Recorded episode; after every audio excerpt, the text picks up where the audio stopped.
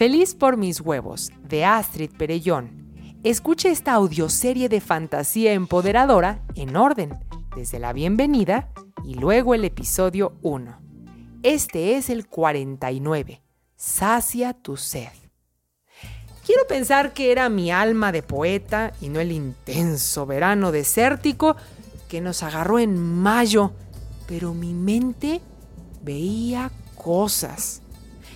Si no estuviéramos en confianza, pues no te contaría, temiendo que pensaras que me metí algo, pero es verdad, amiga, veo cosas.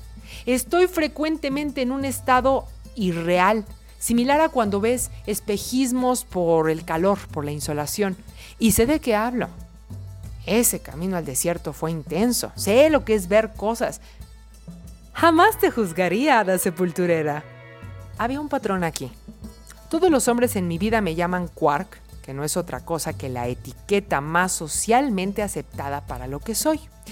Y todas las mujeres en mi vida me llaman Hada Sepulturera, la etiqueta que yo elegí para mí. Pues gracias, Bast. ¿Y qué tipo de cosas ves? Mm, sueño despierta y se desdibuja la línea cuando sueño dormida. Ella me dirigía una mirada cálida, pero sé por sus ojos sin parpadear que no me está siguiendo lo que digo. Mm, soñé, mm, tragué saliva, esto se pondría bueno, que había cinco madres. Las cinco contaban cuentos muy distintos y había una niñita perdida ¿Quién es su padre? Eso no importa, Bast. Pues porque está perdida entonces. El padre ah, viaja con ella todo el tiempo, en, un relicario. E, el cabello del padre va en un relicario que ella trae colgado al cuello. Es todo. El padre siempre va con ella, pero le interesa encontrar a su madre. Vi su cara de querer añadir algo más y alcé las cejas.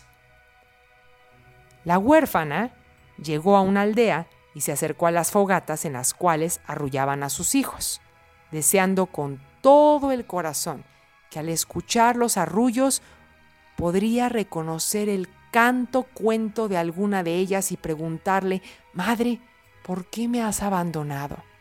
¿Por qué quiere la huérfana una madre? Esa pregunta sí me interesa, para que veas. Me senté junto a Bast. Afuera se escuchaban a las otras mujeres chismorrear, lavar cántaros, alistar todo para dormir. Basti y yo compartíamos la tienda hecha de telas y cuerdas, hábilmente montada por mi amiga, que parecía una niña exploradora con cientos de insignias, símbolo de sus habilidades. la huérfana quería una madre que la vigilara para poder jugar tranquila. La madre canta un cuento, siempre el mismo cuento, un cuento ancestral, con reglas para vivir bien.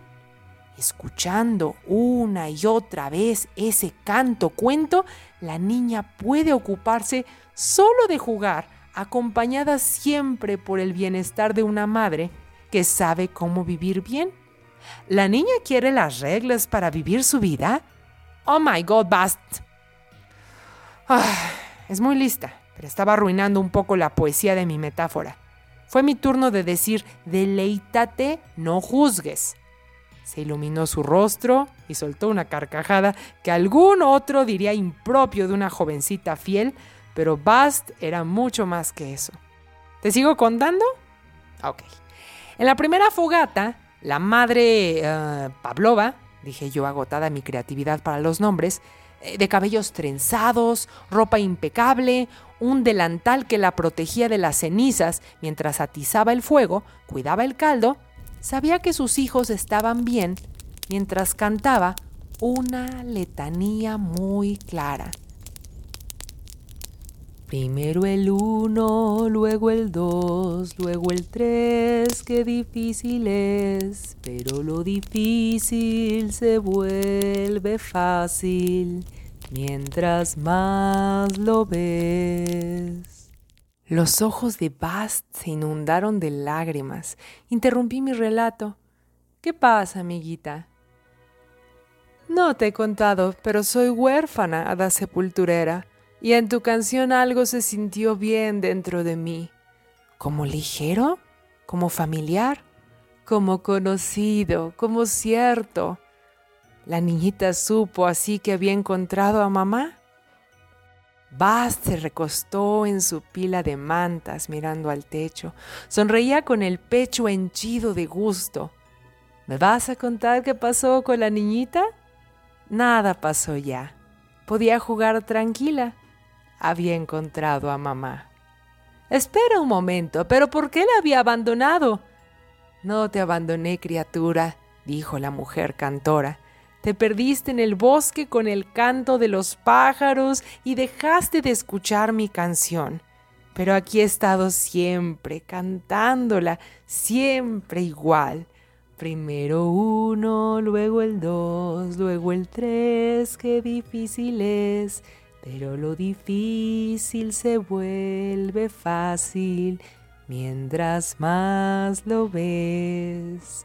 Basta aún lloraba con la sonrisa más radiante que puedas imaginar. Se quedó lentamente dormida. Yo velaba su sueño. Ahora sé cómo ayudar a la cenicienta en los huesos. Ahora sé cómo dar a cada quien lo que corresponde. Amanecimos con un clima espantoso. Los hombres indicaron que había que recoger todo. Nos acercábamos más y más a nuestro destino. De una manera extraña, puedo asegurarte que se sentía la presencia de agua cerca. Pocas horas después llegamos a las orillas del Nilo. Se respiró un desahogo general. Lavado de ropa, restregar el cuerpo sudoroso y de algunos lleno de llagas o heridas. Ah, si hubiéramos estado en India, hasta habrían aprovechado para despedirse del cuerpo de sus muertos, pero no en esta cultura. Ellos dan sepultura en el suelo siempre. Mientras la gente aprovechaba el agua, pregunté a Bast, ¿será momento de despedirnos? Se me hizo el corazón chiquito. Su semblante fuerte, digno, se enterneció. Me dio un abrazo y un beso en mis mejillas, muy diferente a como lo harían los de su cultura. No hay Dios para mí que te pueda cuidar como tú misma, así que cuídate, hada sepulturera. Gracias. Y me volvió a abrazar para murmurar en mi oído, en verdad gracias. Calmaste mi sed de saber. Me dejó pensativa. Hasta ahora había pensado que un metaframework se puede identificar por las creencias religiosas, pero he aquí a una nubia de nacimiento que no creía en su panteón de dioses. En cambio, Elena, también del metaframework de Pavlov, tenía una idea de Dios y de encomendarse a él. Sentí profundo agradecimiento por este viaje. Es cierto que si uno no viaja o no escucha al menos historias, piensa que las personas son solo como las que te rodean. Elena y Bast no creen en lo mismo y sin embargo su visión de mundo es idéntica. Aprende las reglas del juego y todo saldrá como tú quieres. Las reglas del juego para Elena provienen de Dios. Las reglas del juego de Bast no. Uno, dos, tres parecen difíciles, pero los del MetaFramework de Pavlov saben que se vuelve más fácil mientras más practicas.